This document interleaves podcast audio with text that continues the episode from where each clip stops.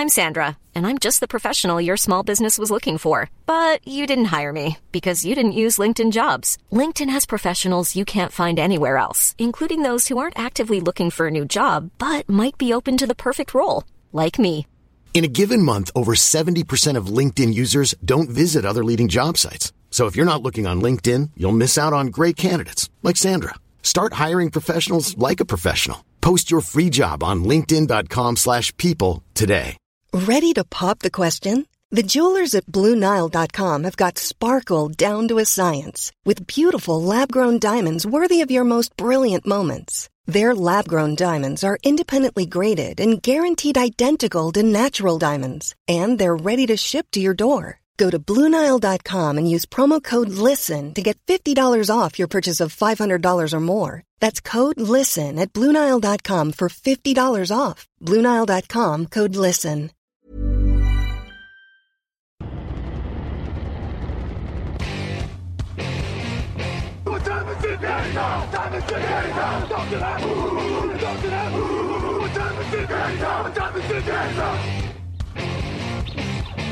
Got gun, Hulk left slot. Dixie left, T left. Mercedes, wide chip, Ricky. Fever left, 75, Katie, Omaha. We're good.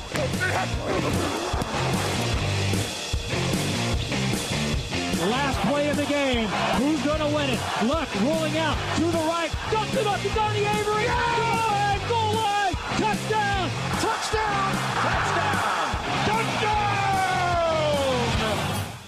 Hello, hello, bonjour et bienvenue à tous dans l'épisode numéro 453 du podcast Touchdown Actuel. Matéi, très heureux de vous retrouver pour débriefer la onzième semaine de NFL à mes côtés ce mardi pour l'enregistrement, ce mercredi si vous nous écoutez tous les jours suivants. Raphaël Masmejean est là. Bonjour Raphaël.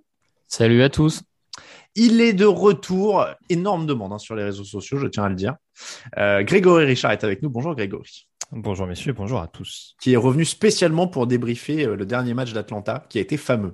Tout à fait. Non mais euh, moi j'avais dit la NFL, j'ai tourné la page hein, parce qu'on fait les podcasts draft euh, dont, dont, on reparlera cette semaine. Mais bon voilà, je me suis dit c'était c'était l'occasion ou jamais. Euh, voilà, ça m'a rappelé des super souvenirs d'il y a quelques années, donc vivement qu'on en parle. Non, mais tu t'intéresses au futur des, des, Falcons, donc dans les faits, tu es, sur les podcasts ah, oui. draft. donc, le présent est un peu plus déprimant, donc exactement. Oui, nous au futur. Euh, cette émission qui vous est proposée par notre partenaire JD Sport, avec les fêtes qui approchent, profitez de la collection spéciale Noël de JD Sport pour trouver les meilleures idées cadeaux en termes de vêtements, chaussures et accessoires. Tous les liens sont sur l'article euh, du podcast sur le site. Évidemment, n'oubliez pas qu'ils ont aussi des casquettes et des maillots NFL. Euh, on va parler défense, on va parler jeu au sol, on va parler Vikings qui gagnent. On se croit au début des années 2000, mais non, c'est le débrief de la onzième semaine de NFL en 2021.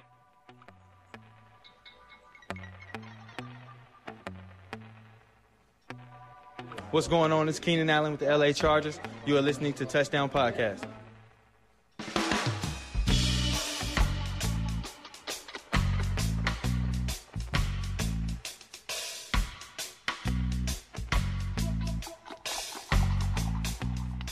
Alors j'aime bien ce jingle, mais je sais pas si c'était le plus punchy pour attaquer une émission.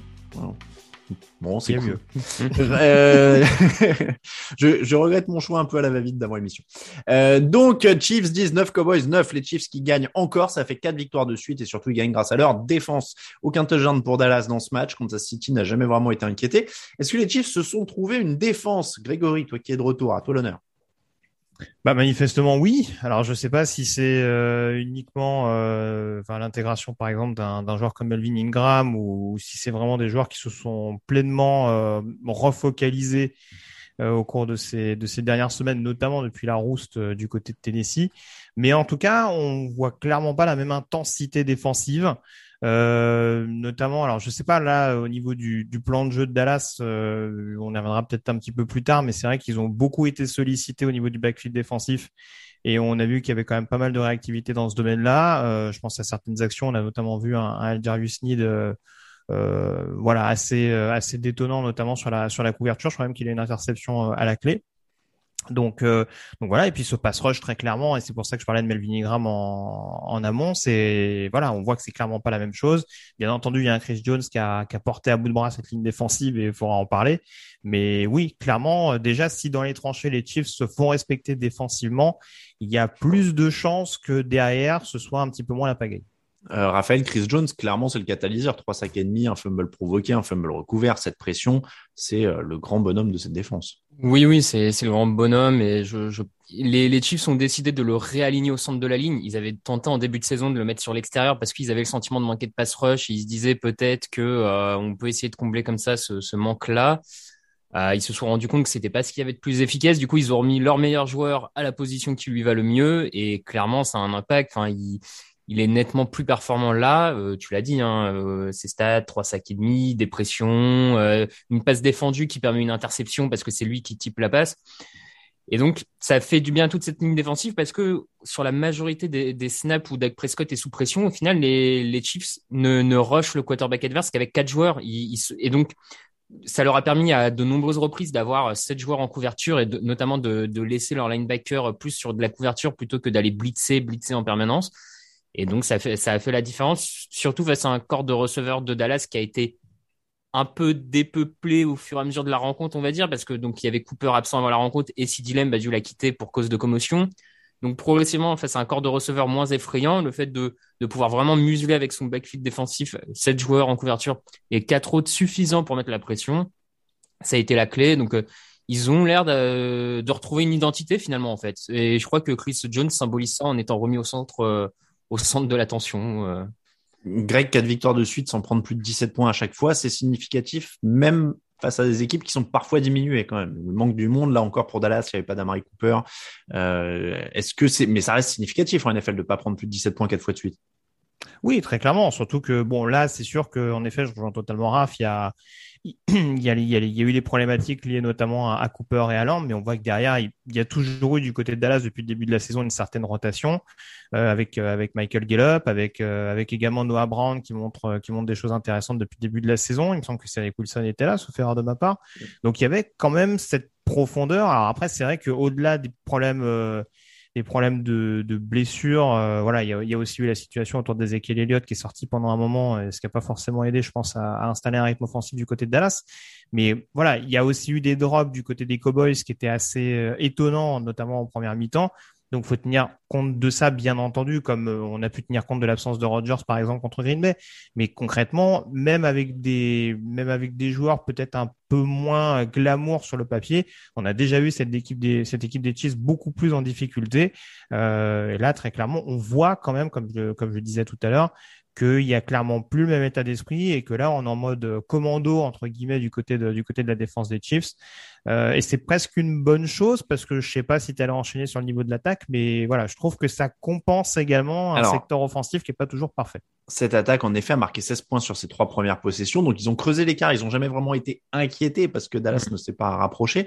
Euh, mais est-ce que cette attaque en effet est inquiétante? Ou alors est-ce qu'on dit bon bah ils ont juste géré le match euh, une fois qu'ils avaient pris de l'avance? Même si évidemment, ils nous ont habitués à faire des écarts plus gros que ça. Et Patrick Mahomes qui marque pas de touchdown et qui lance encore une interception, c'est inquiétant. Et je suppose que c'est ce que tu voulais dire, euh, Grégory. Oui, oui, entre autres, on voit qu'il y a aussi une. Alors là, sur le coup, c'est pareil, on parle de Chris Jones, mais il euh, faudra peut-être parler du match de Micah Parsons, hein, euh, qu'on a aligné pas mal sur l'extérieur du côté de Dallas avec succès, puisqu'en l'occurrence, il y a au moins deux sacs de mémoire. Je me demande s'il n'y a pas un, un, fumble provoqué. Enfin voilà, il a été vraiment hyper, hyper dangereux. Et en règle générale, cette ligne défensive de Dallas a posé pas mal de problèmes euh, à la O-line des Chiefs, qui depuis le début de la saison a eu quelques trous d'air, mais qui globalement euh, rend quand même des copies assez propres. Donc c'est sûr que ça n'a pas aidé à, à vraiment permettre à, Kansas City de, de bonifier le travail défensif. Mais oui, on attend toujours. C'est sûr qu'on reste un petit peu euh, un petit peu dans, la nostalgie de la, première grosse saison de Patrick Mahomes, mais c'est sûr que euh, voilà, on sait qu'on doit s'attendre un petit peu plus. On, veut bien se dire qu'au niveau du jeu au sol, bon, euh, voilà, pour l'instant, euh, ça reste surtout surtout de la, de la performance en sortie de backfield qui est recherchée par Andy Reid.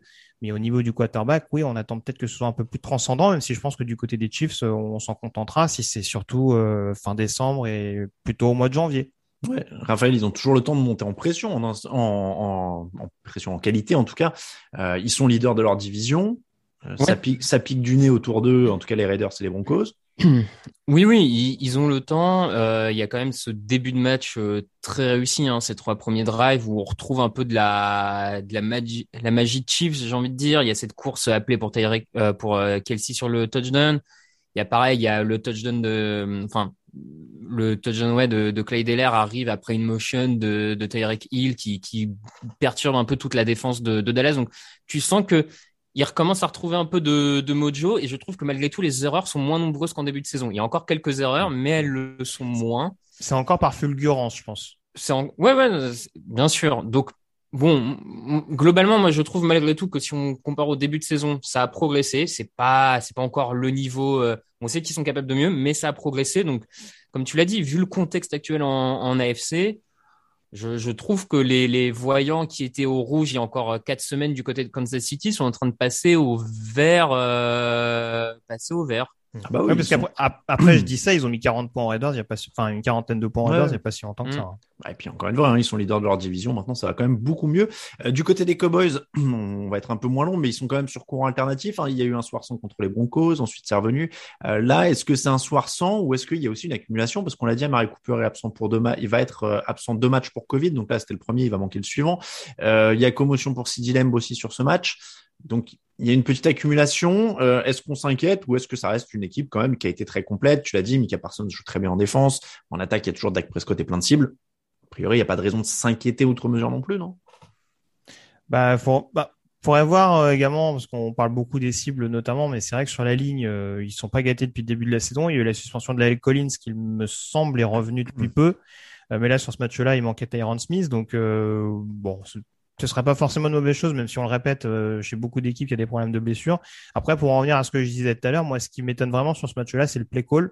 On voit que malgré tout, même avec la blessure d'Ezekiel Elliott, on a vu qu'un Tony Pollard, notamment, était capable de faire des différences sur le jeu à la course. Il y avoir au moins une moyenne de 3 yards et demi, 4 yards pour, pour les deux running backs qui ont été utilisés. Et je trouve qu'on n'a pas plus appuyé dessus et qu'on est peut-être resté un petit peu trop sur un jeu où on s'est dit on va essayer de miser sur euh, la potentielle faiblesse du backfield défensif des Chiefs. Donc ça, je pense que surtout dans un match où les Cowboys n'ont jamais été largués au score, j'ai trouvé ça extrêmement étonnant. Après, ça remet pas en cause euh, voilà leur saison, même si en effet on est un petit peu perturbé parce qu'on voit du un match sans contre Denver, un match où tout sourit contre Atlanta, et là un espèce d'entre deux, on reste quand même malgré tout euh, sur notre fin du côté des Texans. Raphaël inquiet ou pas non, pas tellement.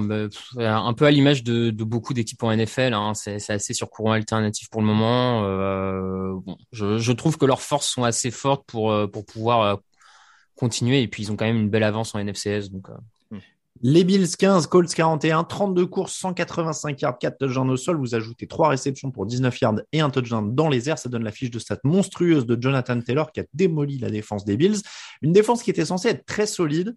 Euh, faillite collective de Buffalo sur ce match. Est-ce que vous êtes déçu et ou inquiet pour Buffalo? On partira avec Raphaël sur celui-là.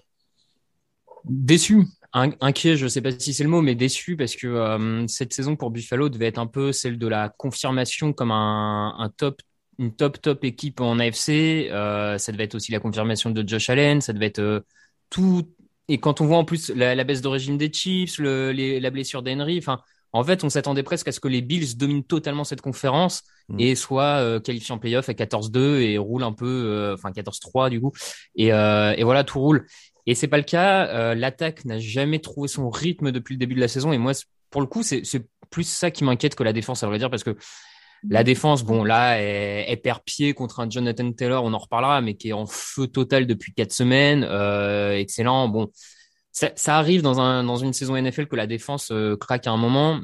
Moi, c'est plus l'attaque. C'est les succès de l'an dernier avaient été bâtis sur l'attaque, et là, tu retrouves pas ça. Et du coup, je suis ça, ça m'embête un peu cette équipe AFC qui veut être favorite, mais qui euh, d'une année sur l'autre n'a pas forcément les mêmes forces et n'arrive pas à bâtir sa victoire sur les mêmes éléments. Et, voilà.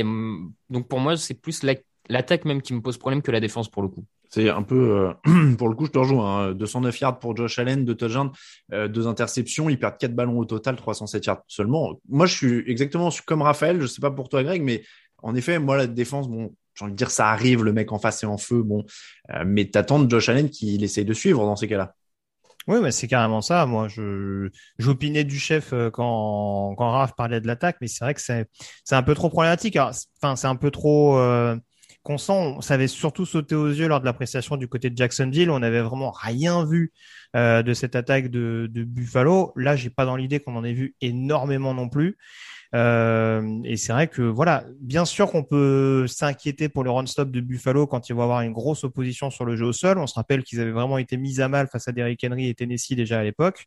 Là, c'est sûr qu'ils tombent sur un autre running de gros calibre depuis le début de la saison, puisque avec la blessure d'Henry, il me semble que Taylor est devenu le, running back le plus productif en termes de yards depuis le début de la saison.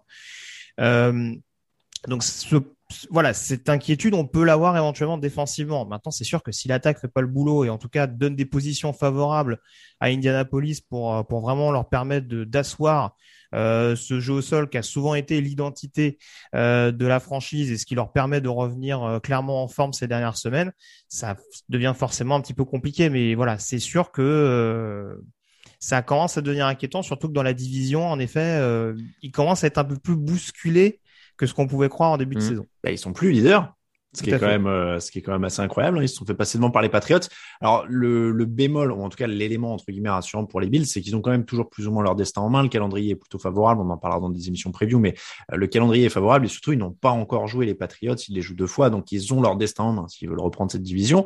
Euh, les Colts, eux, enchaînent cinq victoires en six matchs. La recette est donc ultra simple. Hein. Jonathan Taylor, Jonathan Taylor, Jonathan Taylor, un petit peu de Carson. Euh, on, on va pas tout spoiler parce qu'on va en parler jeudi dans l'émission pour pour savoir un petit peu jusqu'où ils peuvent aller. mais vous serez pas là, donc vous pouvez vous pouvez y aller. Est-ce que ça peut tenir sur le long terme selon vous? Parce que Carson Wentz, du coup, 11 sur 20, un touchdown. On a l'impression qu'il a de moins en moins d'influence sur le jeu au fil des semaines. Oui, après, pour le coup, difficile de, de récupérer de l'influence quand on running back en a autant, j'ai envie de dire. Il y a un moment, je, je comprends que, que du côté d'Indianapolis, on lui donne autant de ballons enfin, depuis la semaine 7, donc sur les quatre derniers mètres, Jonathan Taylor, quand même, la stat m'a semblé folle. 20% de ses courses font plus de 10 yards. Ah ouais. Enfin, c'est quand même une course sur, sur 5. C'est un first down automatique euh, gagné par l'équipe. Donc, forcément, quand tu es à ce niveau-là, euh, bon, bah, tu donnes la balle et puis, et puis c'est bon, quoi. Donc, euh, bien sûr, c'est tout le monde a félicité sa ligne qui ouvre les boulevards et lui qui a une capacité à gagner pareil du yard après contact, hein, parce que pareil, sur les yards après contact, il gagne quand même 4 yards après toucher la première fois en moyenne. Donc là aussi, c'est ça avance. Donc, euh, est-ce que Jonathan Taylor est capable de continuer à ce rythme-là jusqu'à la fin de saison? Je sais pas. Et pour moi, c'est clairement le facteur X euh, du reste de la saison d'Indianapolis, hein, parce que à ce niveau-là, euh, tant que tu as un coureur en feu comme ça, tu, tu, peux envisager de faire une Titans l'an dernier, j'ai envie de dire, ou il y a deux ans quand ils font une finale AFC, à quelque part, tu, tu pourrais presque l'envisager. Euh, bon, on, on, va voir. Je je sais pas, mais euh, juste pour du coup répondre à ta, à ta question, oui, Carson Wentz a peu d'influence, mais parce que vraiment pour le coup, on lui demande même pas d'en avoir là jusque là. Donc, euh... Greg, tu vois autre chose que Jonathan Taylor dans cette équipe? Bah, très clairement, euh, en début de saison, on s'inquiétait un petit peu du niveau de la O-line, euh, sans faire injure à ce que à ce que propose Jonathan Taylor depuis le début de la saison. Euh, voilà, c'est aussi la ligne offensive qui a l'air de retrouver un petit peu son, son mojo de ces dernières années. Et, et, là, on voit vraiment que cette équipe d'Indianapolis, en effet, dans les tranchées, va falloir aller la chercher, notamment en, attaque. Et ce, malgré un quarterback qui reste relativement inconstant et qui peut leur coûter cher CF, la prestation notamment en fin de match face aux, face aux Titans. Donc euh, voilà, je rejoins totalement ce qu'a dit Raph. L'avantage en plus pour les Colts dans cette optique, parce que pour l'instant ils ont qu'une fiche de 6-5 que entre guillemets, parce qu'on voit qu'il y a quand même un tir groupé euh, assez notable du côté de la, de la conférence américaine, même quand on même quand on a une bonne fiche. Euh, ils vont recevoir les Raiders pour ce que ça vaut. Ils vont recevoir surtout les Patriots en. Tu ne spoil pas toute l'émission du jeudi. Hein. Ah pardon, pardon. je, je, je, je, définis un petit peu ce qui me rend optimiste euh, dans l'optique d'une potentielle qualification calendrier, en, en le calendrier. Voilà, le calendrier, ça peut être un point intéressant pour Indy. Et euh, voilà, en effet, euh, voilà, sans trop résumer à Jonathan Taylor, il y a beaucoup de points positifs, je trouve, en attaque. En tout cas, une mécanique des automatismes, des rouages qui ont l'air d'être retrouvés du côté de, du côté d'Indiana. Non, parce que Greg, quand je lui pose une question, il fait tout le match d'un coup. Si en plus il me fait deux émissions d'un coup, moi je m'en sors plus. Euh, Vikings 34, Packers 31, un match assez fou. 23-10 pour Minnesota dans le troisième quart. À ce moment-là, touchdown Packers, Spawn Vikings, touchdown Packers pour passer devant 24-23. Touchdown Vikings à 2 minutes 17 de la fin pour repasser devant. Touchdown Packers à 2 minutes 08 de la fin pour égaliser. Et finalement, field goal pour les Vikings qui gagnent à la fin. Énorme performance des receveurs de Minnesota et de Kirk Cousins. Ils ont quand même bien massacré des defensive backs des Packers qui n'étaient pas tout à fait au niveau sur cette soirée. Je vois que Raphaël euh, a vu le match, Mm. euh, jugé par son expression. Oui, oui, ouais. Euh, oui, oui. Non, effectivement, c'était un peu compliqué pour les defensive backs de de Green Bay. Bon, qui avait fort à faire, hein, parce que le les receveurs de de Minnesota, on le répète depuis le début de la saison, il y a, il y a quand même des des clients et on le voit. Euh, D'autant plus qu'ils ont été vraiment testés là. Il, il y a eu quand même un play calling assez agressif pour le coup des Vikings. Euh, c'est 20% des lancers de Kirk Cousins qui qui font plus de 20 yards dans les airs. Donc vraiment, il y a eu la volonté d'attaquer la profondeur, d'aller chercher euh, les les cornerbacks de de, de Green Bay là-dessus parce que ils ont parce que Minnesota a des receveurs capables de les de les prendre au piège sur ce type de tracé donc euh, Mm. c'était plaisant à voir euh, je suis pas sûr que les cornerbacks de Green Bay soient aussi mauvais qu'ils n'aient donné le sentiment de l'être ce soir-là mais en tout cas euh, le, le plan de jeu pour une fois était bon du côté de Minnesota Le truc, c'est que j'ai l'impression que Justin Jefferson est devenu tout ce que j'attendais de la con Treadwell il y a quelques années à Minnesota. Euh, Est-ce qu'on est plus avancé sur les Vikings, Greg? C'est-à-dire que j'ai l'impression qu'on savait qu'ils pouvaient faire ça, qu'ils sont bourrés de talent, etc., et que ça change rien au fait qu'ils pourraient perdre lamentablement le prochain match. Oui, après euh, c'est une équipe super fun à voir jouer quand même. hein. Il y a que- Évidemment. alors c'est sûr que malheureusement depuis le début de la saison pour eux, euh, ça peut tourner dans un sens ou dans l'autre en fin de match. Euh, parce que je pense que c'était ton point. En effet, il y a tout n'est pas totalement rassurant en termes de, de gestion. Il y a toujours éventuellement des points d'interrogation qui se posent euh, par rapport au moment clé qu'a géré euh, Mike Zimmer. Après, euh, si on encore, une fois, si on regarde de plus près, euh, offensivement, c'est extrêmement bien huilé et va peut-être falloir poser la question dans une saison où on n'arrive pas à trouver de MVP. Euh, Kirk depuis le début de la saison, j'en parlais, il a joué les Cardinals, il a joué les Ravens, donc c'est pas non plus les premières défenses venues. Euh, moi, je veux bien qu'on dise que les que les corners des Packers se sont dépassés parce qu'en effet, c'est pas c'est pas l'assurance touriste, mais la défense des Packers sur ce match-là, en tout cas, le front seven rend une copie intéressante, je trouve.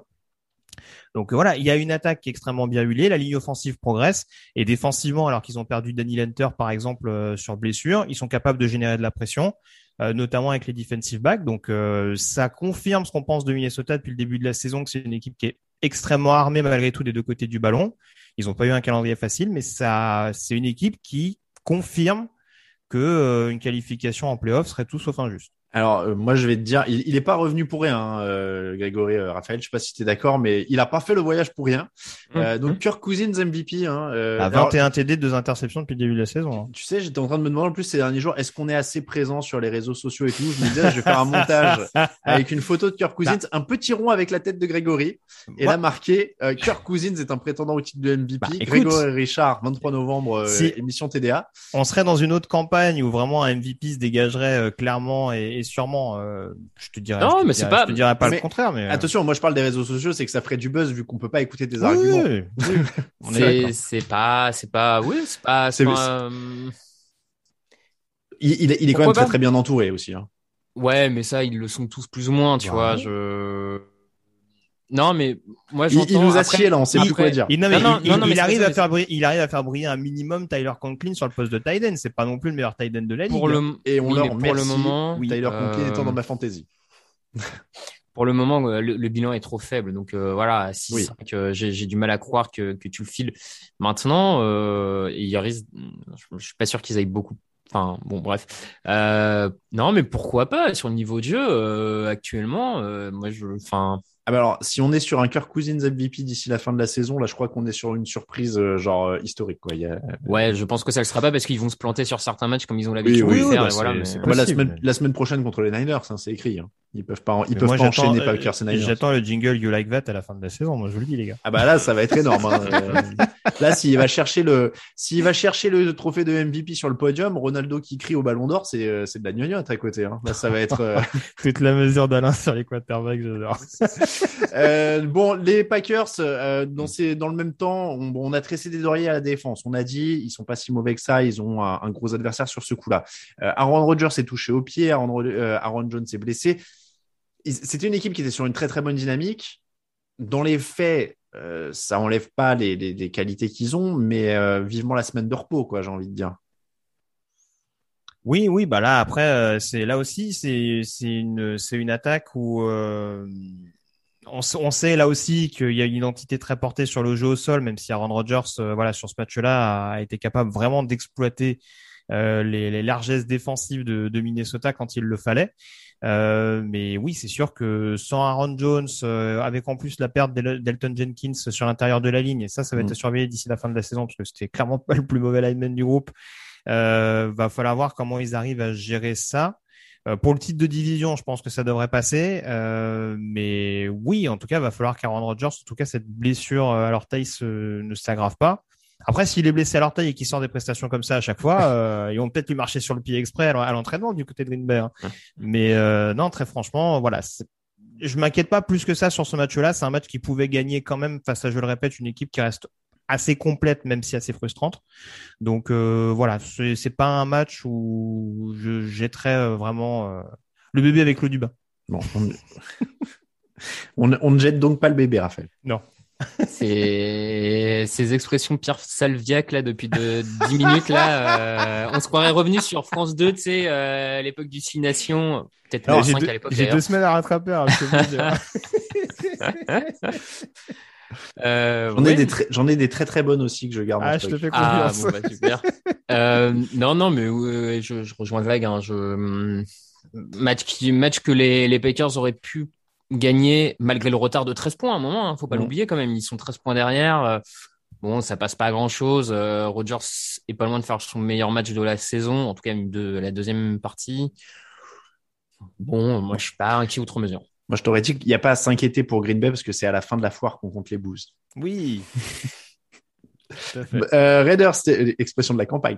Raiders 13, euh, il y a aussi, il y a plus d'un âne à la foire qui s'appelle Martin, mais là, j'avais pas de contexte pour la sortir, mais j'aime beaucoup cette expression. Ah, euh, elle a un peu perdu de vue, mais je la valide aussi. Raiders 13, Bengals 32, mais je sais que je pourrais pas la sortir sinon.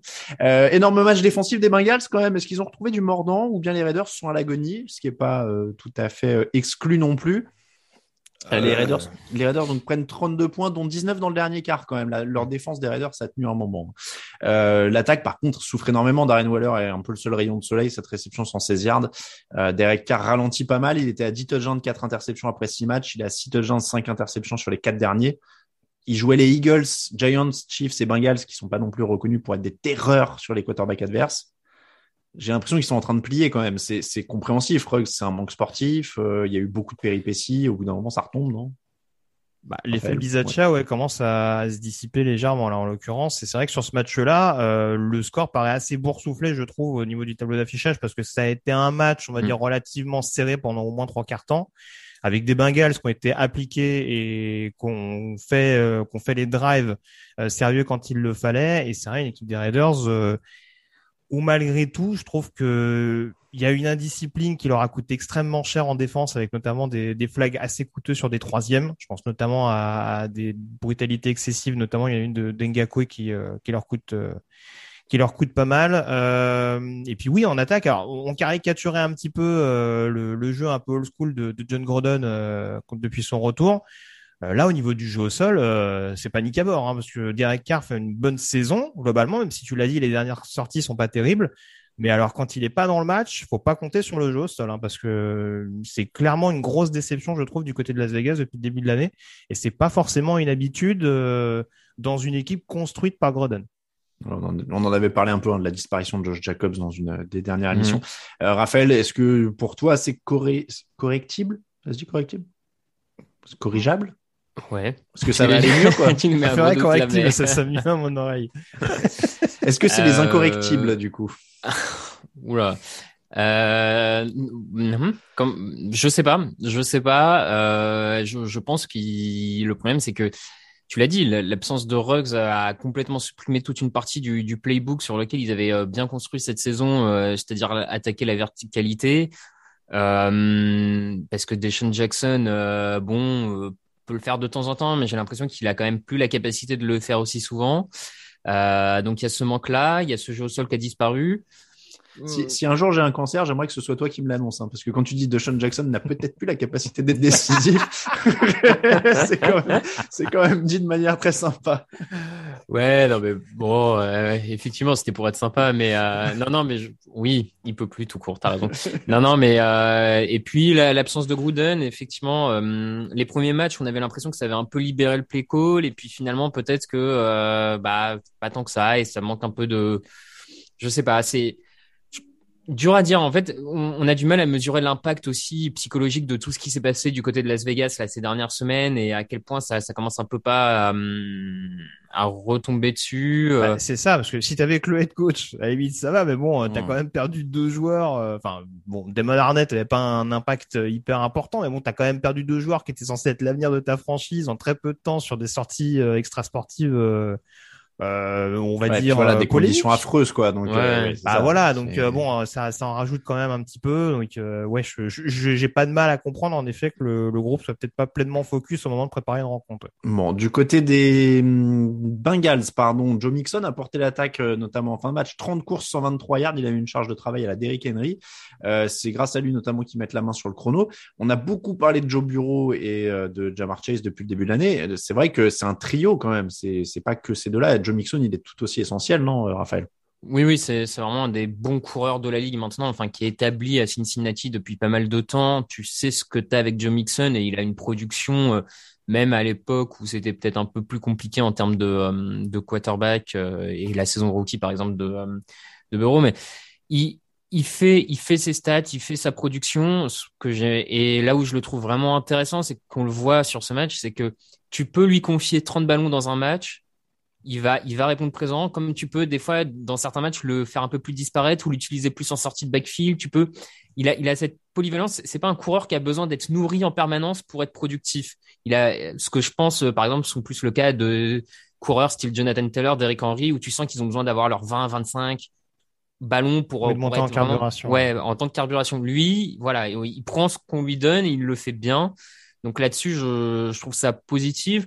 Je, je trouve quand même la victoire de manière plus globale, là, si on sort du Mixon, le, le fait que les Bengals, en sortie de bye week, gagnent comme ça, euh, ça montre aussi, enfin, à mon sens, hein, ça, ça confirme que euh, au niveau du coaching, ça va mieux que ce qu'on pensait parce que voilà, c'est bien préparé. C'est après une, avant la bye week, ils étaient un peu en difficulté.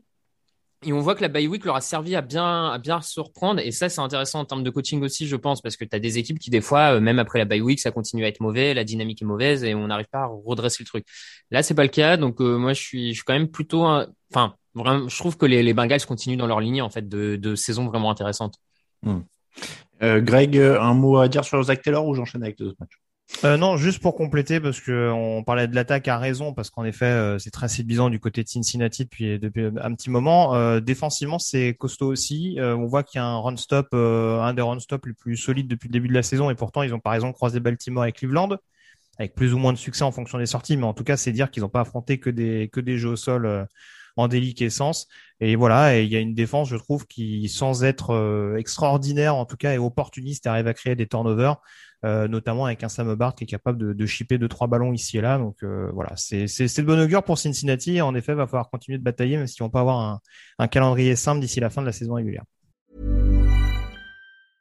Ready to pop the question? The jewelers at BlueNile.com have got sparkle down to a science with beautiful lab grown diamonds worthy of your most brilliant moments. Their lab grown diamonds are independently graded and guaranteed identical to natural diamonds, and they're ready to ship to your door. Go to BlueNile.com and use promo code LISTEN to get $50 off your purchase of $500 or more. That's code LISTEN at BlueNile.com for $50 off. BlueNile.com code LISTEN.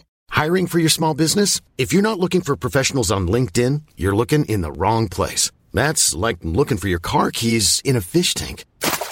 LinkedIn helps you hire professionals you can't find anywhere else, even those who aren't actively searching for a new job but might be open to the perfect role. In a given month, over 70% of LinkedIn users don't even visit other leading job sites. So start looking in the right place. With LinkedIn, you can hire professionals like a professional. Post your free job on linkedin.com/people slash people today.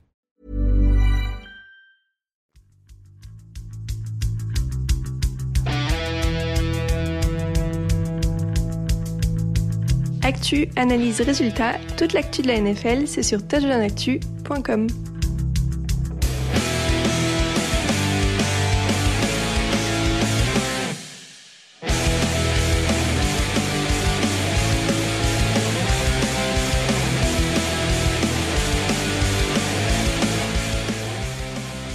Les autres rencontres, oula, un petit peu fort, les autres rencontres, eh ben, directement coupé, voilà, fort coupé, pas de, Ouais, j'ai été un peu bon hein, sur les jingles aujourd'hui. Euh, donc, les autres matchs de la semaine, on commence avec les Titans à 13, les Texans à 22, soirée infernale pour Tennessee, quatre interceptions pour Ryan Tannehill, des erreurs affreuses sur les équipes spéciales.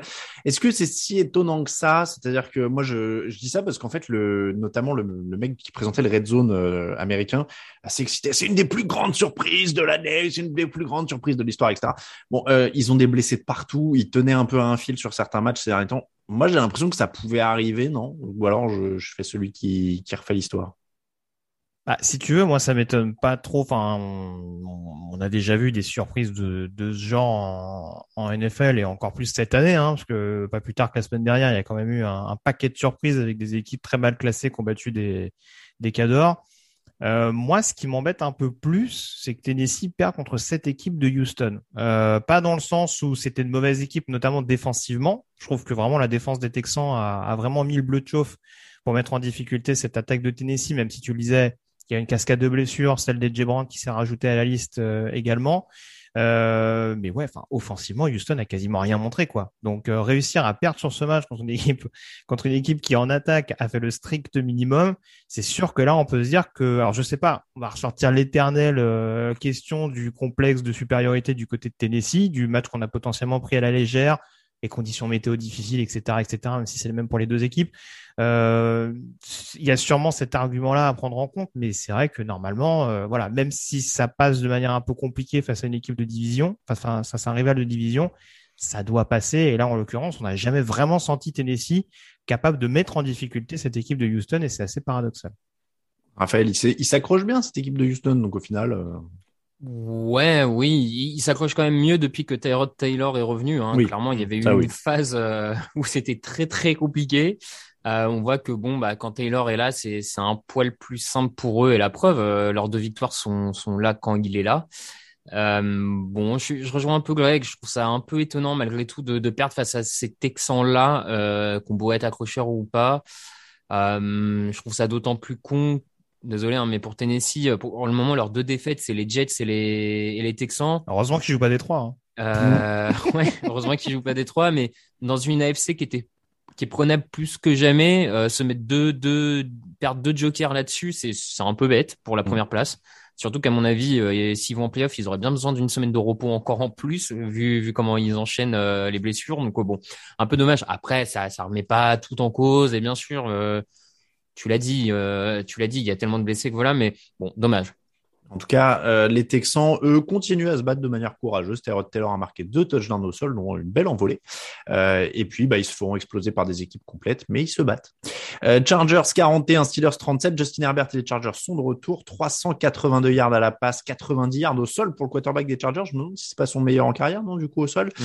Euh, match incroyable. Les Chargers menaient 27-10 au début du dernier quart. Pittsburgh est repassé devant 37-34. Mike Williams a fini par marquer le touchdown de la gagne. On va dire quand même l'évidence d'abord, mais la défense des Steelers sans TJ Watt et Mika Fitzpatrick, c'est pas pareil. Non. non, non, c'est pas pareil. Euh, mais on le voit euh, semaine après semaine. Quand TJ Watt est là, notamment, il y a, il y a une vraie différence euh, à tous les niveaux, euh, que ce soit contre la course ou la passe, hein, parce qu'on parle souvent des capacités de TJ Watt à rusher le quarterback adverse, mais il est aussi un excellent défenseur contre la course. Donc euh, voilà, ça, ça et face à une équipe des Chargers qui l'a bien couru aussi également euh, bah, par Herbert, mais aussi par Éclair. La- L'absence de Watt se fait également ressentir. Donc euh, oui, oui, tu l'as dit, ça, ça se voit tout de suite. On va croire que cette émission est sponsorisée, mais bon, c'est aussi là où je comprends pas trop le trade de Melvin Ingram euh, qu'ils ont fait avant la deadline, parce qu'en l'occurrence, ça aurait pu, ça aurait pu, je pense, les dépanner sur le pass rush en l'absence de de TJ Watt. Après, ouais, les Pittsburgh, les Pittsburgh, les Steelers, pardon, ça fait partie de ces équipes, en effet, où d'une semaine sur l'autre, ils peuvent montrer un visage complètement différent. Euh, par exemple, enfin, gagner des matchs assez cadenassés à Buffalo ou à Cleveland, et puis euh, sur un autre match. euh, euh, prendre le bouillon défensivement euh, comme ça s'est vu du côté des Chargers. Après, il y a rien de déshonorant. Hein. Los Angeles depuis le début de la saison, euh, ça, ça, ça, ça, marque pas mal de, ça marque un wagon de points. Donc euh, voilà, c'est bien pour les pour les Chargers qu'on avait vu se prendre les pieds dans le tapis, euh, notamment il y a pas si longtemps que ça face aux Patriots. Donc ça les remet dans le bain. Et puis du côté des Steelers, bon, euh, on continue d'être un peu dans le doute après ce match nul face à Détroit. Donc dans une AFC Nord en plus qui est assez qui est assez contestée, voilà, ça aurait pas fait de mal cette petite victoire en prime time du côté de, du côté de LA. Est-ce que les 27 points dans le dernier quart sont quand même un peu rassurants pour l'attaque de Pittsburgh donc? Bah, ce qui est rassurant, c'est de voir que Roethlisberger, euh, de retour de blessure, arrive quand même à ressortir un match. Pour, un joueur qu'on nous annonce éternellement sur la fin et mmh. qui a l'air de traîner un petit peu la patte euh, ces dernières semaines, bon, là, on, voit qu'il est capable malgré tout. Euh, bon, avec le corps de receveur qu'il a, parce que là aussi, bon, euh, sur le papier, il y, a, il y a eu un bon Chase Claypool et il y a un Deontay Johnson qui est, qui est assez intéressant depuis le début de la saison. Euh, donc euh, oui, il est capable malgré tout de d'affoler les compteurs pour, pour continuer sur les expressions un peu désuètes. Mais euh, voilà, c'est l'élément un petit peu rassurant. Après, ouais, je, je, persiste et signe. Malheureusement, l'inconstance sera peut-être sonnera peut-être le glas pour pour Pittsburgh dans l'optique des playoffs du côté de Pittsburgh, euh, du côté de pardon de Los Angeles, je vais y arriver. Euh, là, ça souffre en défense, mais ils ont de l'attaque au moins. Ils ont le, ils mm. ont leur axe pour la prochaine intersaison, j'ai envie de dire. C'est-à-dire qu'il faut renforcer la défense, mais l'attaque quand elle tourne, c'est magnifique. Ouais, oui, l'attaque, euh, surtout que Justin Herbert, quand même, euh, j'ai pas les stats en, tête, mais euh, j'ai l'impression qu'à chaque fois qu'il est en prime time, il ne se rate pas vraiment pour le moment. À chaque fois, c'est souvent régalade, c'est souvent régalade. Non, bah comme tu dis, les, les lignes, les axes de progression sont, sont quand même connus. Et, même la défense globalement fait un bon début de match. Hein. Pour le coup, ils sont dedans au début. ça, ça avance pas trop du côté de Pittsburgh. Après, il y a ce craquage un peu, étonnant, mais Bon, j'ai trouvé qu'il commençait à être un peu plus intéressant en défense, donc euh, tu l'as dit, il va falloir la renforcer, mais euh, il, reste en course pour les playoffs et c'est le principal. On passe au match entre les Bears et les Ravens. 13 pour les Bears, Ravens 16. Lamar Jackson, forfait surprise à la dernière minute pour cause de maladie, pas Covid. Tyler Huntley était titulaire. Ils ont gagné grâce à un touchdown à 22 secondes de la fin. C'est un vilain, match, mais j'ai envie de dire que c'est le moment où on voit la différence entre un bon coach et Matt Nagy. Alors on, se dit ça, euh, on a appris juste avant l'émission que visiblement il allait être viré après le match de Thanksgiving, mais on le vivra peut-être en direct hein, d'ailleurs. Tout à fait. Euh, peut-être qu'il sera viré sur la pelouse au coup de sifflet final. Oui, il lâche un ours dessus. Ah, je pense qu'être viré, euh, être viré sur la première victoire de Détroit cette saison, je pense que là ça ça, ça, va ponctuer avec Maestria son, son air du côté de Chicago. Un beau point d'exclamation en effet. bon après c'est un match assez compliqué à analyser parce que pour Baltimore ils jouaient sans leur quarterback titulaire, ils s'en sortent. J'ai envie de dire que l'essentiel est là, quoi. Mais il n'y a pas grand chose bah, d'autre à apprendre. C'est ça, en fait. Il y avait quand même malgré tout le risque du côté de Baltimore, même si bien sûr on aurait mis euh, l'emphase sur le fait que Jackson n'était pas là. Euh, il y avait cette défaite qui faisait un petit peu tâche la semaine dernière du côté de Miami. La perte contre Chicago, euh, où là encore, enfin défensivement avec les absents qu'ils ont, réussir à sortir la prestation qui sortent. On sait qu'il y a des blessés sur la O-line des Ravens, bien sûr, mais la défense de Chicago reste comme d'habitude au niveau. Et malheureusement pour les Bears, l'attaque de Chicago reste à son niveau. Euh, mais voilà, c'est sûr que là, en l'occurrence, euh, ça s'est joué sur une action parce que je sais pas si on va vraiment commenter le match de Taylor Huntley, euh, voilà, qui est propulsé un peu sur le devant de la scène au mm. dernier moment, lui qui est un quarterback non drafté il y a pas si longtemps que ça. Il fait pas un bon match globalement. voilà, il est, il est clutch quand il faut l'être, et c'est ce qu'arrive à faire en tout cas Baltimore depuis le début de la saison. C'est presque miraculeux avec le nombre de, de, de problèmes qu'ont connus les Ravens, notamment d'un point de vue infirmerie, euh, de voir la force de caractère qu'arrive à avoir cette équipe et les victoires qu'ils vont chercher, parce qu'il y a beaucoup de victoires entre guillemets un peu étriquées ou en tout cas sur, sur, une, faible, sur une faible marge d'écart. Mais en tout cas, je le répète toujours, ces matchs-là, il faut les gagner, même si c'est pas des cadors en face. Et là, en l'occurrence, contre Chicago, où ça, ça avait tout du match piège en l'occurrence, ils ont été le chercher avec du caractère et c'est le bon augure. Ils restent en tête de leur division. Et c'est la seule, c'est le seul leader de division qui a gagné ce week-end. Enfin, du coup, avec Tampa également, je crois, dans la NFC. Mais euh, en tout cas, c'est une des rares équipes, euh, c'est une des rares tops équipes qualifiées euh, potentiellement en playoff qui ont gagné ce week-end. Donc, je pense que c'est le plus important à retenir pour la pour la franchise du Maryland. Bon, Andy Dalton a lancé deux touchdowns après son entrée en jeu. Justin Fields était donc sorti sur blessure. Euh, encore une fois, hein, la question là pour les Bears, c'est plus de savoir quand Matt Nagy va être viré. Enfin, euh, si Matt Nagy va être viré, mais quand. Donc a priori, on a la réponse maintenant. Euh, Raphaël, Andy Dalton qui performe mieux que Justin Fields quand même, c'est embêtant. Bah, c'est embêtant, euh, oui et non, dans le sens euh, et, que Dalton soit un quarterback plus prêt à performer que que qu'un rookie comme Justin Fields, coach coaché par Matt Nagy, bon, c'est peut-être pas si embêtant que ça et c'est peut-être pas si surprenant. Après, ça pose malgré tout du coup la, la question de la gestion de, des quarterbacks euh, cette saison à, à, Chicago où on commence avec Dalton, puis il se blesse, on met Fields, mais du coup on laisse Fields et puis euh, bon, mm, alors que Fields avait pas forcément l'air très près et puis euh, on hésite et puis on, on sait pas trop et puis bon, euh, je pense que voilà c'est l'imbroglio autour de Matt Nagy, Nagy. Mais ça l'était depuis le début de la saison. Hein. Déjà, rien que l'histoire avec Andy Dalton qu'on signe, qui ont dit t'es mm. numéro un, alors que Nick Foles est encore là. Euh, finalement, tu rajoutes un autre quarterback euh, dans, dans la QB room. Enfin, voilà, je, je, peux comprendre que Justin Fields aussi, sans parler du, de, de la prestation sur le terrain, parce que très clairement, on attendra de voir avec le nouvel head coach comment ça se passe, ce qu'on peut concrètement en tirer. Mais j'ai pas de mal à me dire qu'en arrivant dans ce contexte-là, euh, on se sente pas vraiment mis dans les meilleures conditions pour, euh, pour évoluer. Ouais. Bon. Browns 13, Lions 10. Est-ce que la est-ce que c'est la victoire la plus déprimante de la semaine? Baker Mayfield n'a même pas voulu répondre à la presse alors qu'ils ont gagné. Mmh, mmh. Euh, alors c'est pas grâce à lui. 15 euh, sur 29, 176 yards, deux interceptions intelligentes.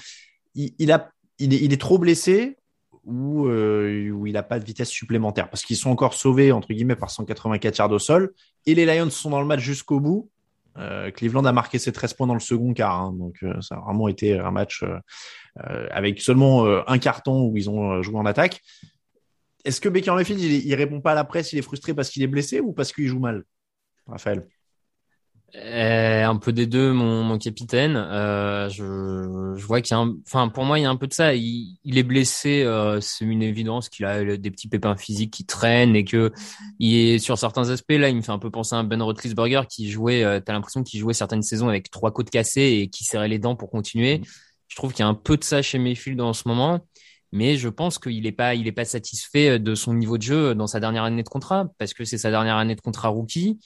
Euh, je, je, pense que voilà, ça le satisfait pas totalement parce qu'il répond pas à toutes les questions à mon avis pour le front office de Cleveland. Il risque de le garder parce que euh, difficile de trouver une meilleure solution à mon avis cette intersaison. Ça paraît pas une évidence, mais euh, mais est-ce que là à l'heure actuelle Baker Mayfield euh, permet aux dirigeants de Cleveland de se projeter sur les huit prochaines années? Moi, j'en suis pas certain. J'en mmh. suis pas certain. Donc euh, et, et, je pense qu'à un moment, il, il, il aimerait lui aussi montrer qu'il peut porter cette équipe et manifestement il le il n'y arrive pas. Et, les Browns n'y arrivent que quand Nick Chubb est là. Donc euh, ça doit être compliqué à gérer ouais. Frustration pour perdre d'argent euh, Greg du coup. Euh, alors c'est très difficile à enfin, j'ai un peu de mal à me figurer cette situation autour de Baker Mayfield parce que dans mon idée même si c'est pas encore une fois le potentiel du joueur d'Oklahoma qu'on qu'on en attendait je vois j'ai vu quand même du mieux en début de saison euh, et je ne comprends pas pourquoi Kevin Stefanski s'obstine potentiellement à le mettre. On rappelle qu'il y a quand même Keskinon dans l'effectif qui est grassement payé pour un backup. Euh, je me demande si c'est pas un des backups les mieux payés de NFL avec euh, au moins 7 millions sur le cap à l'année. Donc surtout quand on sait que Cleveland est quand même plus axé sur le jeu au sol euh, d'un point de vue offensif. Surtout qu'on sait que le pass pro a pas mal de difficultés depuis le début de la saison du côté de, du côté de Cleveland, notamment du fait des blessures, mais en tout cas, on sait qu'il reste assez friable dans cet exercice-là.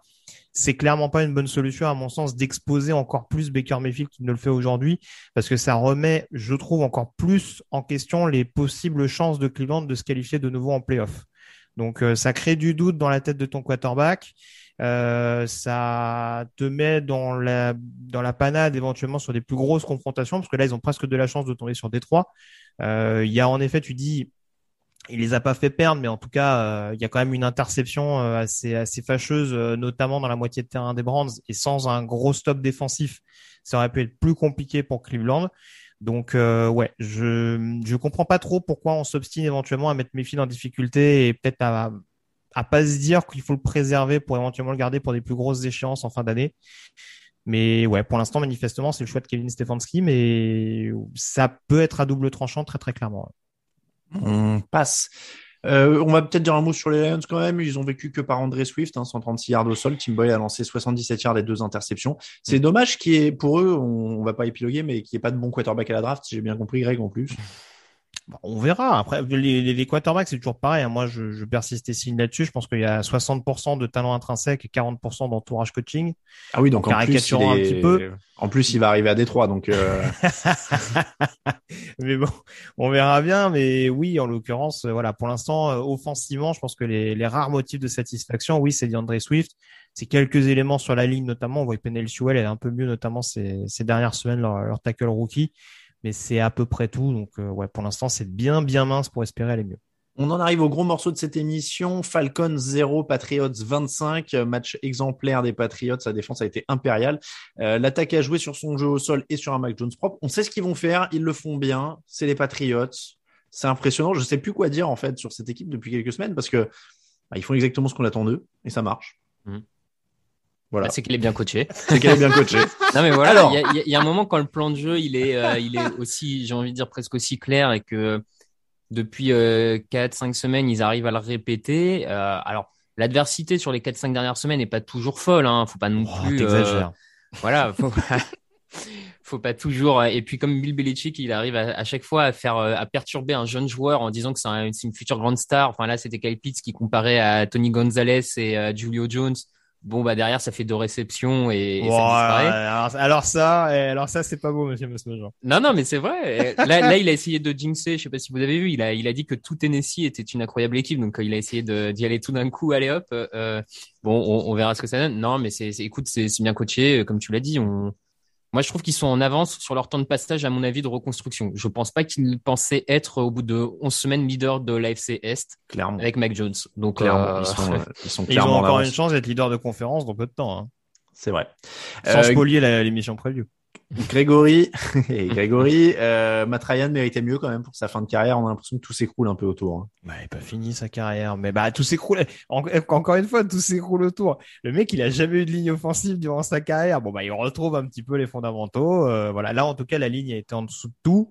Euh, et forcément, bah voilà, ça, ça a aussi découlé sur. Il a, enfin, il y a pas de jeu au sol. Il y a un Matt qui en effet euh, est pas d'une constance folle depuis le début de la saison, mais on sait qu'il peut être amené à avoir ses, ses petits trous d'air par moment. Ah bon bah voilà, ça tombe quatre interceptions. Enfin, il y en a trois pour lui. Je sais plus si c'est lui qui fait les quatre, j'ai un doute. Non non, il y en a que deux pour lui. Il y en a que deux pour lui, pardon. Oui, c'est vrai qu'il y, y, y, a eu des entrées de d'autres clubs en fin de match, mais oui, enfin voilà, sur ce match-là, je trouve qu'il n'y a pas grand-chose à dire parce qu'en effet, il y a une différence d'écart et dans les tranchées, Atlanta s'est fait s'est fait dominer. Toujours pas de passe roche du côté des, des Falcons. Et puis tant qu'à faire une semaine où il y a Falcons Patriot et pour te rappeler que la vie est nulle, il y a l'histoire de, de la lune là, euh, de, de la pleine Ah lune oui. pendant 3 heures et 28 minutes. Les Pats qui gagnent de 25 points histoire de rappeler le nombre de Mm. points qu'ils ont marqué dans le dernier quart pour arracher la prolongation. Si tu veux, tout va bien. Euh, mais voilà, plus sérieusement, euh, je, je rejoins tout ce que vous avez dit sur les Patriots. C'est pour les Falcons. Voilà, je pense qu'ils étaient euh, pas en sur-régime parce qu'ils n'avaient pas battu des cadors, mais déjà être à quatre victoires pour une saison où l'effectif était pas top top, c'était déjà bien. Donc, il faudra peut-être essayer d'atteindre 5-6 victoires pour essayer de voir ce qu'on peut tirer de ce groupe relativement jeune. Seahawks 13, Cardinals 23. Les Seahawks sont avant-derniers de la conférence NFC. Vous le croyez, ça? C'est assez dingue. Euh, Russell Wilson est là. En voyant le classement, j'ai tiqué, tu vois, je me suis dit, mais attends, ils sont avant-derniers. Euh, Russell Wilson est là. Euh, L'attaque est l'ombre d'elle-même. Pete Carroll ne savait pas trop quoi dire en conférence de presse. Ils ont perdu contre euh, des Cardinals sans Kyler Murray et sans DeAndre Hopkins. Euh, Est-ce que vous avez un conseil pour aider Pete Carroll à faire repartir tout ça? Parce que lui a l'air complètement perdu et il dit, euh, j'ai du mal à coacher quand on perd.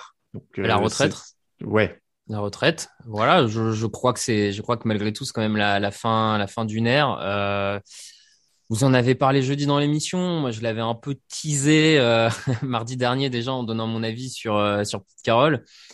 Là, c'est c'est quand même compliqué parce que défensivement, ils se font mais alors mais complètement explosé par le plan de jeu de euh, de Cliff Kingsbury qui notamment euh, permet à Colt McCoy par son play call. Enfin, il y a deux drives des, des Cardinals. Euh, Le premier sur lequel ils mettent un touchdown, c'est 16 actions pour 9 minutes de possession à base de screen pass de 5 yards. Euh, moi, je veux bien, mais il y a un moment, si tu sais pas défendre les, les screen pass et que, enfin, ça, ça me semble très compliqué cette histoire. Il y a quoi Il y a 40 minutes de possession Oui, pour il les y a 40 Cards, non? c'est ça, 40 Mm. minutes de possession, donc ils les ont découpés comme ils voulaient. Et en attaque, euh, bah, en attaque, il y a rien qui marche. Il y a rien qui marche. Euh, donc euh, voilà. Pour les, c'est pas que de la faute de Pete Carroll. Hein. Russell Wilson a l'air perdu. Enfin, il y a des très mauvaises décisions de sa part. Lui aussi n'est pas bon. Personne n'est bon à l'heure actuelle. Donc euh, voilà. Quelque chose à ajouter sur l'état de, de Seattle, malheureusement? Bah, alors, encore une fois, le, la vie, euh, la vie est faite de d'âge qui qui avance, etc., etc. Donc, euh, on va pas on va pas reprocher à Pete Carroll de de prendre euh, de prendre des années au fil des mois. Euh, bon, un peu bizarre ce que je dis, mais en tout cas, avez compris l'idée. On va pas, on va pas les reprocher d'être vieux hein, pour, pour pour parler pour parler directement, mais sachant que c'est le head coach le plus vieux de NFL hein, encore aujourd'hui, si je me trompe pas. Mais euh, ouais, j'ai quand même été subjugué en conférence de presse, outre l'interruption un peu un peu abrupte avant qu'il revienne au sortir du match face aux Cardinals il a pris un sacré coup de vieux quand même, Pete Carroll. Quand on se rappelle du coach hyper énergique, qui dégage vraiment une euh, une bonne humeur et euh, enfin le voir en conférence de presse, je me suis dit oula. Ah ouais, 20 euh, ans se sont passés depuis depuis qu'il est coach de Seattle. C'est c'est un peu curieux, mais ouais, ça en dit loin un petit peu sur l'état de la franchise. On sent qu'il il prend peut-être un peu plus sur lui encore les, les déconvenus actuels des, des Seahawks. Mais le match, il est et le, le, le mal pardon est encore plus profond en effet, mais voilà, sans faire trop long malheureusement, Seattle paye des décisions au niveau du front office et au niveau de la draft euh, qui sont qui sont assez dramatiques.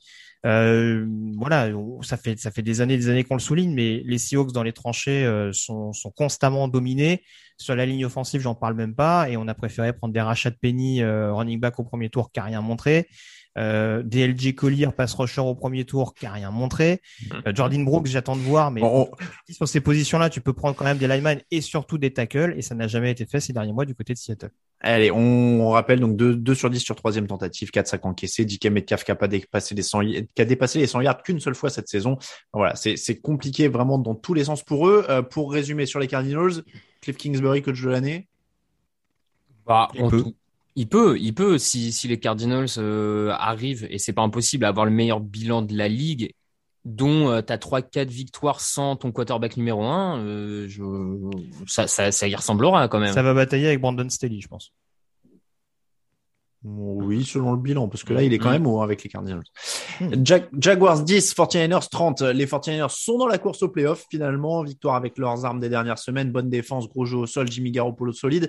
Et Dibo Samuel, euh, qui euh, continue à faire un peu le couteau suisse. Il pourrait être dans la course, je sais plus où est-ce que j'ai lu ça, un peu dans la course au joueur offensif de l'année, mine de rien. Euh, ah ouais, je te vois chaud ouais, pour moi, c'est typiquement le genre de joueur qui pourrait avoir ce titre-là parce qu'il fait tout.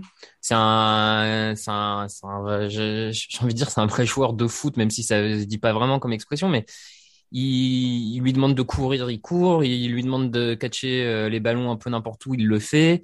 Je suis même persuadé que si tu lui demandais sur des play action de lancer le ballon, je suis même quasiment persuadé qu'il serait capable de le faire. Donc, euh, et, et, puis il est devenu, je, je alors, est-ce que c'est parce que George Kittle est aussi fort que euh, ça, ça, donne du champ euh, libre à, à Dibo Samuel pour encore plus exploser Peut-être.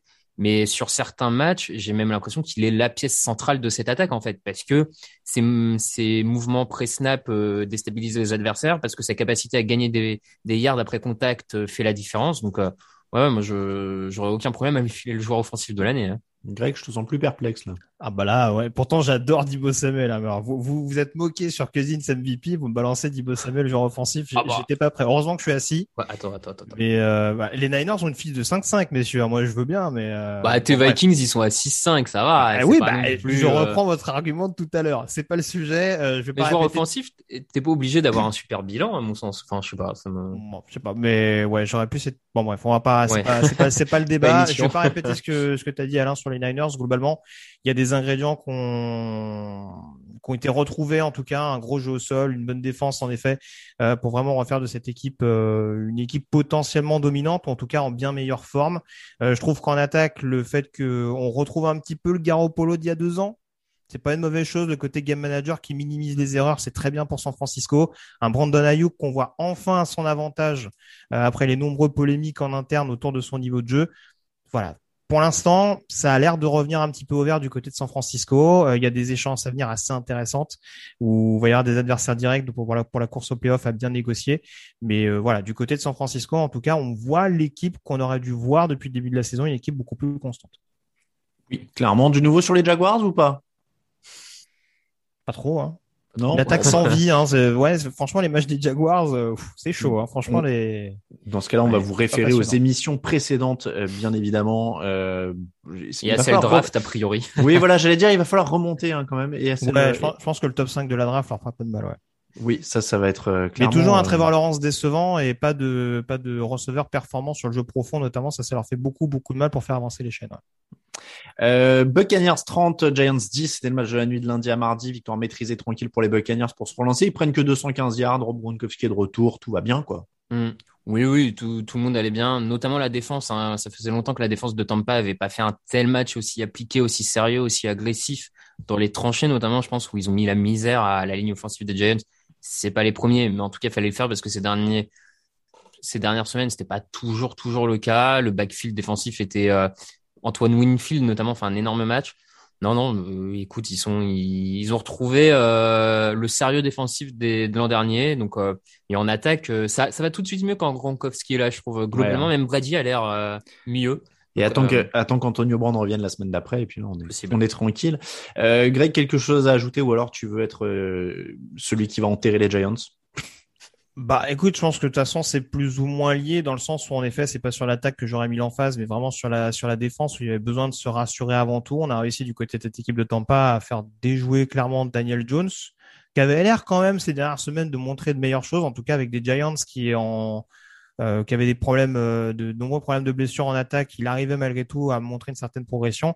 Là ils l'ont enfin ils l'ont éteint du début à la fin. Euh, pas de jeu au sol en plus pour compenser. Donc euh, voilà, forcément, ça a rendu la rencontre beaucoup plus simple pour Tampa. Et ça les remet en tout cas en, selle euh, par rapport à des défaites ces dernières semaines qui pouvaient être un peu inquiétantes. Je pense à New Orleans ou Washington notamment. Donc voilà, c'est ça reprend la main très clairement et dans la division et au niveau de la conférence nationale. Les Eagles 40, Saints 29. Alors là, euh, il n'y a pas trop d'identité de jeu pour l'attaque des Giants. Autant celle des Eagles, elle en a une maintenant, c'est de rouler sur tout le monde. Euh, 50 courses, 242 yards, 3 touchdowns. 242 yards, 3 touchdowns, normalement, c'est le passeur hein, en NFL euh, au 21e siècle. Mais non, là, c'est la course. Euh, tout ça pour 24 passes. Hein, donc on est sur un rapport quand même 24 passes, 50 courses. il pourrait remonter vers la, la course au playoff comme ça, mine de rien, Philadelphie? Ah, c'est ce qu'ils sont en train de faire, mine de rien. Ils, mhm. Mécaniquement, dans le classement, ils remontent des places. Ils ont une défense qui est pas toujours excellente, mais qui arrive à faire des coups, hein, à l'image de leur backfield défensif, qui arrive à créer des interceptions euh, de temps en temps. Comme tu dis, je je sais pas juste. Et puis quand même là, ils roulent sur une défense des Saints qui était forte contre la course. Hein. Mhm. Je veux dire, les, les Saints, c'était c'est vraiment c'était point fort contre point fort ce match. Et pour le coup, euh, ils ont complètement gagné celui-là. Donc tu te demandes quelle défense. Euh, va réussir vraiment à les stopper euh, au niveau du jeu de course. Ouais, ouais, moi je trouve qu'il remonte bien. Alors euh, jusqu'où, j'en sais rien, mais euh, plus ça va, plus la septième place me paraît pas déconnante vu la NFC ah, non, surtout, ouais, surtout en NFC, ouais, ce que j'allais dire. Là, clairement, j'ai presque envie de dire ce que fait Nick Sirianni avec Jalen Hurts, c'est au minimum ce qu'on devrait voir de McNaghy avec Justin Fields, sans trop, sans trop s'acharner. En tout cas, on voit qu'il y a clairement une progression avec Nick Sirianni, enfin, de, depuis que Nick Sirianni a été coach avec Jalen Hurts. Au début de la saison, on pouvait se poser des questions. Là, on voit que clairement, il y a une identité qui se dessine euh, en attaque avec ce jeu option très souvent utilisé et qui permet en effet à Jalen Hurts d'avoir d'avoir des bons espaces. Et puis euh, et puis je trouve que malgré ça, il y a quand même cette euh, cette cette volonté de Sirianni de responsabiliser Hurts à la passe, notamment sur des troisièmes tentatives. On le voit souvent se dire, bah écoute, euh, voilà, on va pas rester sur du jeu hyper caricatural euh, ou genre justement ça va être ça va être du jeu au sol, du jeu au sol, du jeu au sol. S'il faut faire lancer Hurts, on va faire lancer Hurts. Et je trouve que c'est bien parce qu'au moins ça met en confiance ton quarterback et, euh, et voilà et ça permet aussi de d'apporter un peu plus de, de côté imprévisible où en effet la défense ne sait pas en fonction des situations s'il va lancer ou s'il va courir. Et voilà, et ça se rajoute en plus à un casting assez intéressant un Dallas Goddard qui continue de monter en puissance, un Devonta Smith qui a donné euh, quelques torticolis à, à Marshall Timor. Donc euh, ouais, franchement, euh, je rejoins Raph. en défense, tout n'est pas parfait, mais en attaque, il y a beaucoup de voyants ouverts du côté de Philadelphie. du côté des Saints, bon, c'est beaucoup plus difficile. Hein, sans Alvin Kamara, sans Teron Armstead, c'est c'est pas une grande surprise. C'est-à-dire que à partir du moment où ils lâchaient sur leur point fort, vous l'avez dit, qui était le jeu au sol, c'est difficile de les imaginer suivre mmh. dans, dans, ces conditions-là cette équipe de Philadelphie je, je pense qu'on peut euh, terminer là-dessus avec New Orleans. On les reverra peut-être un peu, un peu plus euh, la semaine prochaine. On est d'accord? Bah, c'est une équipe qui monte, qui là aussi, qui change de visage en fonction des, des semaines. Mais ouais, là, ils ont perdu Adam Trotman, je crois, sur blessure, leur tight qui marque un TD ce week-end. Ils avaient pas Ryan Ramsick non plus. Ça fait peut-être un peu trop. Je veux bien que Sean Payton soit un spécialiste offensif, mais au bout d'un moment, c'est pas non plus un magicien. Donc, euh, oui, il va falloir au moins récupérer un minimum de force Panthers 21, Washington 27, victoire au sol de Washington, au sol également donc 190 yards en 40 courses. Ils ont bien dominé dans les tranchées, leur défense a aussi réussi 3 sacs, limité les Panthers à 2 sur 9 sur troisième tentative. Ils ont été l'équipe qu'on attendait au début de la saison. Oui, c'est effectivement, tu as, raison, c'était un peu ça qu'on attendait, je trouve, des, euh, des là, j'allais dire des feux, de Washington. de Washington. Euh, donc euh, oui, c'était ça. Euh, mais je trouve que, enfin, la dynamique est, la même depuis deux trois semaines. Hein. On sentait qu'en défense ça allait un peu mieux. L'attaque, on a un Taylor Heineke qui qui fait ce qu'il a à faire. Euh, bon, qui, qui, commence à en plus à trouver d'autres cibles que Terry McLaurin, ce qui est pas mal hein, maintenant. Mm. Parce que ne compter que sur Terry McLaurin, c'était quand même compliqué. Donc non, non, c'est un bon match, comme tu dis. Moi, je, enfin, c'est à peu près ce à quoi je m'attendais en début de saison, effectivement. Greg, on a enfin trouvé euh, Washington. Oui, oui, je vais pas répéter ce qu'a dit, ce qu'a dit Raph, mais c'est vrai que, alors que depuis le début de la saison, on attend vraiment une défense. Je trouve que c'est l'attaque qui est une assez belle surprise. Et en effet, euh, Tyler Heineke, ce que je trouve intéressant, c'est qu'il arrive à être clutch, notamment dans la zone rouge. Alors que paradoxalement, par exemple, Antonio Gibson continue de, de, de concéder des fumbles malgré les, yards qu'il arrive à, à, amasser. Donc euh, oui, offensivement, il y a des choses intéressantes. Ils ont beaucoup de problèmes sur la ligne offensive et ça se ressent pas spécialement face à une grosse défense comme celle de Carolina. Donc euh, ouais, c'est un peu dommage pour Washington de toujours commencer les saisons au mois de novembre. L'année dernière, ça a suffi. Je suis pas sûr que là, au jeu de la division, ça passe, même si on le répète, les places de wildcard restent relativement accessibles. Euh, du côté des Panthers, Cam Newton est-il le meilleur quarterback des Panthers depuis Cam Newton? Parce qu'en fait, 21 euh, sur 27, 189 yards de touchdown, 46 yards de bah, touchdown de sol. Probable, oui. Il, il a pas à rougir de Teddy Bridgewater et Sam Darnold, en fait. Hein. Non, bah Arizona, on l'avait vu surtout euh, au jeu au sol, sur le jeu au sol. Bon, après, il venait d'arriver, donc on l'a utilisé sur des sur des jeux assez particuliers. Là, en tout cas, sur le jeu aérien, on voit qu'il se fait plaisir. Hein. Bah Franchement, euh, je vais pas dire qu'il est en pré-retraite à se dire allez, de toute façon, on y va, on se fait plaisir pour le pour la tournée d'adieu euh, sur sur la sur les terres de mes exploits. Mais en tout cas, ouais, je m'attendais pas forcément à un match aussi spectaculaire face à Washington et il y a vraiment contribué. Donc euh, voilà, Carolina, on faut faut peut-être pas les enterrer trop tôt. On voit qu'ils ont une, une défense capable de les de les garder dans les matchs et avec un Cam Newton qui va continuer de maîtriser le playbook au fil des semaines, ça peut donner une équipe euh, qui reste candidate au playoff. Euh, je vais vous faire un petit, euh, une petite news en direct parce que mon téléphone vient de vibrer dans ma poche. Euh, les Bears, les Giants, pardon, viennent de virer Jason Garrett du poste de coordinateur offensif. Logique. Oui, il n'a pas montré énormément de choses. En tout cas, on en attendait clairement plus. Fusible. Oui. fusible aussi, ouais. Fusible. Hein. Le prochain sur la liste, c'est Joe Judge hein, maintenant. Donc, euh, donc voilà, je, je, dis ça, on y était presque raccord. Vous avez vu à un match près ou non, deux, quelques mm. matchs près là, on y était. Il, se faisait pile virer quand on enregistrait sur les Giants, donc c'est dommage. Euh, question de timing, mais ça n'a jamais été son truc, hein, Jason Garrett. C'est raccord. Euh, les bon Panthers Washington, on est bon. On va terminer avec Dolphins Jets, 24 à 17 pour les euh, Dolphins. Désolé de toujours tout ramener à lui, mais est-ce que tu as Tagovailoa a été convaincant? 27 sur 33, 273 yards, 2 touchdowns, une interception. Il y a fiche de stats et il y a impression, c'est ça? Voilà. Tu veux nous dire? Ouais.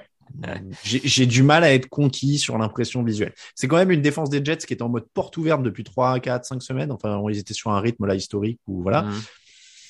J'appelle pas ça une victoire rassurante.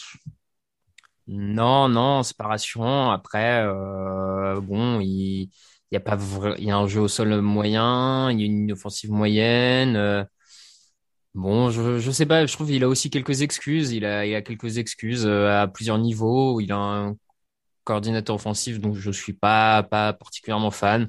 Il a des coordinateurs offensifs. Oui, c'est vrai, en plus des, pardon. Euh, bon, je sais pas, je trouve qu'il a des circonstances atténuantes, euh, Tagovailoa, donc euh, bon, moi je, je demande à voir encore en fait, tout simplement.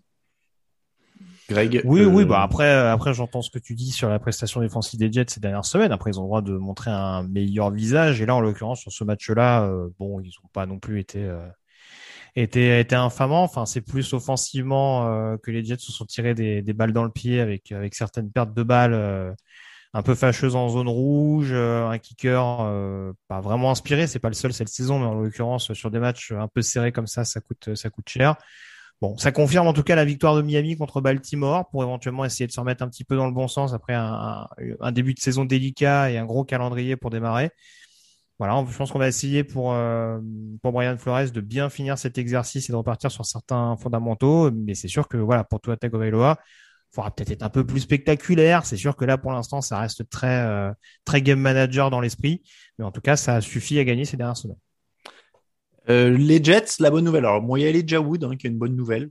Euh, parce qu'il fait des trucs sympas. Et Elijah Moore, pardon. Euh, et, je, je, confonds avec un acteur, non euh, Bref.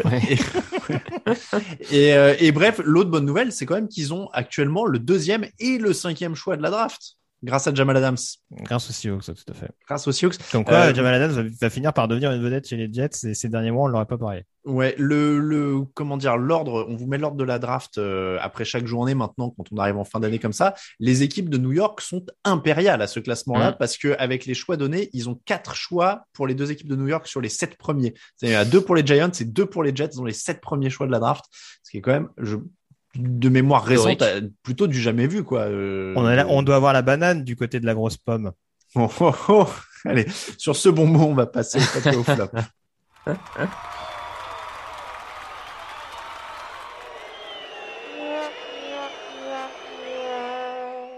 Le jeu de mots corbeille de fruits est évidemment validé. Mm. Euh, le top, allez, Grégory, parce que tu es chaud. Oh, c'est gentil. Bah, je vais pas répéter ce que j'ai dit tout à l'heure, mais ouais, les, les Eagles, ne serait-ce que pour euh, pour l'identité qu'arrive à mettre en place euh, Nick Sirianni, c'est principalement ce qu'on recherche. On arrive à avoir la patte qui qu'il installe dans cette équipe, euh, non content de faire de Jalen Hurts un quarterback potable. Euh, alors lui, alors qu'il présentait beaucoup de points d'interrogation euh, lors de sa draft, voilà, il en fait en plus un quarterback capable de faire gagner son équipe et d'être vraiment un playmaker. Donc voilà, forcément kudos pour lui, comme on dit. Et euh, voilà, les Eagles à surveiller d'ici la fin de la saison régulière. J'aime bien ces équipes qui décident de d'aller au sol, qui le font et qui y arrivent. Je, je sais pas, j'ai un truc avec ce, ce truc-là, ça me plaît bien aussi. Euh, Raphaël, Eh ben, je- j'en ai parlé, donc je vais aller vite aussi. Mais euh, Cliff Kingsbury, euh, on avait par le passé hein, questionné un peu, tout- on, on s'interrogeait sur Kingsbury, mais mine de rien, quand tu regardes les chiffres, depuis son arrivée, les Cardinals ont de, des victoires en plus chaque saison. Euh, cette année, ils- ah, sauf accident industriel, ils battront encore leur meilleur euh, record. Donc ça progresse d'année en année depuis qu'il est là. Euh, là, avec Taylor Murray, il avait commencé à trouver vraiment le vrai régime en attaque, euh, avec un jeu quand même en plus assez divertissant. Donc euh, je, je pense qu'il va se rapprocher du titre de coach de l'année. Et à- il y a un peu plus de mi-saison, ça me paraît pas démérité quand même. bah, moi je vais. Alors, je- j'ai dit que j'aimais bien les équipes qui couraient, donc euh, Jonathan Taylor c'est forcément un top de la semaine, mais euh, euh, une petite pensée pour Chris Jones quand même, qui, est- qui serait peut-être probablement encore plus une star s'il n'était pas dans l'équipe de Patrick Mahomes, euh, parce que défensivement c'est parmi ce qui se fait de, de mieux quoi en, en NFL. Je vois pas. Enfin tu vois, il est peut-être top 5, top 10 des défenseurs en NFL. En, en tout cas sur les lignes. Mm. euh, en si Enfin, on sur prend les lignes, il est top cas, 5. derrière sur les Donald, lignes, oui. ouais, il y a- Voilà, ligne, il est top 5. Je dis, c'est pour ça que je dis top 5, top 10, parce qu'après, je me dis, j'oublie peut-être un corner, un safety. Mais voilà, Chris Jones, euh, ça, ça me paraît être un top solide. Le flop, euh, Greg? Euh, j'en ai pas tant que ça de ce que j'ai dit tout à l'heure, mais ouais, la situation autour des Bears. On parle beaucoup de la situation de Matt Nagy, mais ouais, Ryan Pace aussi, le general manager, euh, c'est fort possible qu'il soit dans la charrette à la fin de la saison. C'est vrai aussi. Raphaël? Les Bills, euh, les Bills, parce que pour le moment, je pense que c'est la déception de la saison à titre personnel. Euh, on l'a dit, j'imaginais ça beaucoup plus fort et vraiment, euh, je les voyais à, au coude à coude pour prendre la tête de l'AFC. Techniquement, ils pourraient encore finir premier de l'AFC, mais pas de cette manière-là. Euh, je crois en avant-saison, je les avais à 14-3. Voilà, je et surtout je comprends pas très bien en plus pour le pourquoi du comment parce que l'effectif me semblait s'être renforcé globalement, le les coachs sont les mêmes, euh, donc bon, ouais, c'est c'est mon flop euh, de cet épisode et presque mon flop de mi-saison, on va dire. Non, mais oui, oui, c'est vrai qu'on les attendait. euh, Enfin, euh, certains d'entre nous les avaient euh, au Super Bowl, au titre, loin. Donc, euh, clairement, ça, ça fait partie des déceptions. Euh, je trouvais pas de flop et, et en fait j'ai vraiment eu mal en voyant Matt Ryan Greg je suis désolé d'en rajouter mais je me disais que je me disais qu'il doit il doit être triste quand il voit Matt Stafford il se dit qu'il aurait il aurait peut-être aimé être ce mec là qui, qui avait une chance d'aller au soleil avec euh, un Ouais, enfin, meilleur Matt Stafford, il galère un peu en ce moment quand même. Ouais, enfin il est quand Si même je peux me permettre. Bah Ouais, oui, dans bah, un autre type d'équipe, euh, Oui, oui, bah oui, ça, je vais pas non mais je dis pas je dis euh. pas qu'il aurait aimé être dans la peau de Matt Stafford mais être à sa place Oui, bah, faut, faut, que ça tourne. Hein. Je pense que Matt Stafford, il était un peu nostalgique quand il voyait Ryan jouer au mois de janvier. Mais oui, je suis d'accord avec toi. En effet, oui, malheureusement, c'est pas, c'est pas une super, une super fin de carrière si ça, si ça persiste euh, cette année et l'année prochaine. Ouais, parce que je trouve qu'il méritait mieux. Et en fait, le problème, c'est que je vois pas de perspective à court terme pour le, vraiment le sortir de, de là. Et donc, j'ai pas envie de le voir galérer pendant 3-4 ans, quoi. Et vraiment, tu vois, en fond de tableau, à faire ça toutes les semaines. C'est pas très, très intéressant pour un mec qui a joué le Super Bowl, quoi. On est d'accord. Euh, c'est comme ça que se termine l'épisode numéro 453 du podcast Jeune Actu. L'émission vous était proposée par notre partenaire JD Sport. Avec les fêtes qui approchent, profitez de la collection spéciale Noël de JD Sport pour trouver les meilleures idées cadeaux en termes de vêtements, chaussures, accessoires. Et n'oubliez pas qu'ils ont aussi des maillots et des casquettes NFL. On vous remercie de nous écouter. On remercie aussi tous ceux qui nous soutiennent sur Tipeee. N'hésitez pas à les rejoindre. Cette semaine, on remercie Guigui, Marc, Alizobas, Marie, Pat CH, Fabien et Chogo. Euh, pour nous suivre sur les réseaux sociaux, Twitter TD Actu, Facebook à TD Actu et Instagram at Jean Actu en entier, at Yellow Radio, ça pour Greg, at euh, Raphaël underscore TDA pour Raphaël et at pour moi-même. Tout ça, c'est sur Twitter. Et le site, évidemment, c'est tdactu.com. Je vous remercie beaucoup, messieurs.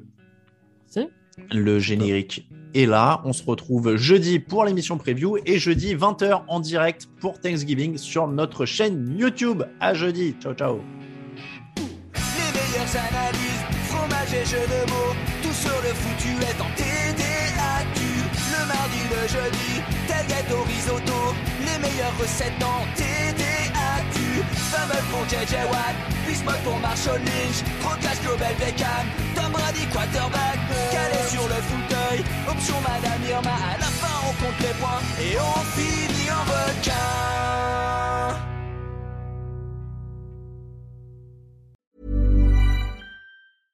Even when we're on a budget, we still deserve nice things. Quince is a place to scoop up stunning high-end goods for 50 to 80% less than similar brands. They have buttery soft cashmere sweaters starting at $50, luxurious Italian leather bags, and so much more. Plus, Quince only works with factories that use safe, ethical, and responsible manufacturing. Get the high-end goods you'll love without the high price tag with Quince. Go to quince.com/style for free shipping and 365-day returns. When you need mealtime inspiration, it's worth shopping Kroger, where you'll find over 30,000 mouthwatering choices that excite your inner foodie. And no matter what tasty choice you make, you'll enjoy our everyday low prices, plus extra ways to save, like digital coupons worth over $600 each week. You can also save up to $1 off per gallon at the pump with fuel points. More savings and more inspiring flavors make shopping Kroger worth it every time. Kroger, fresh for everyone. Fuel restrictions apply.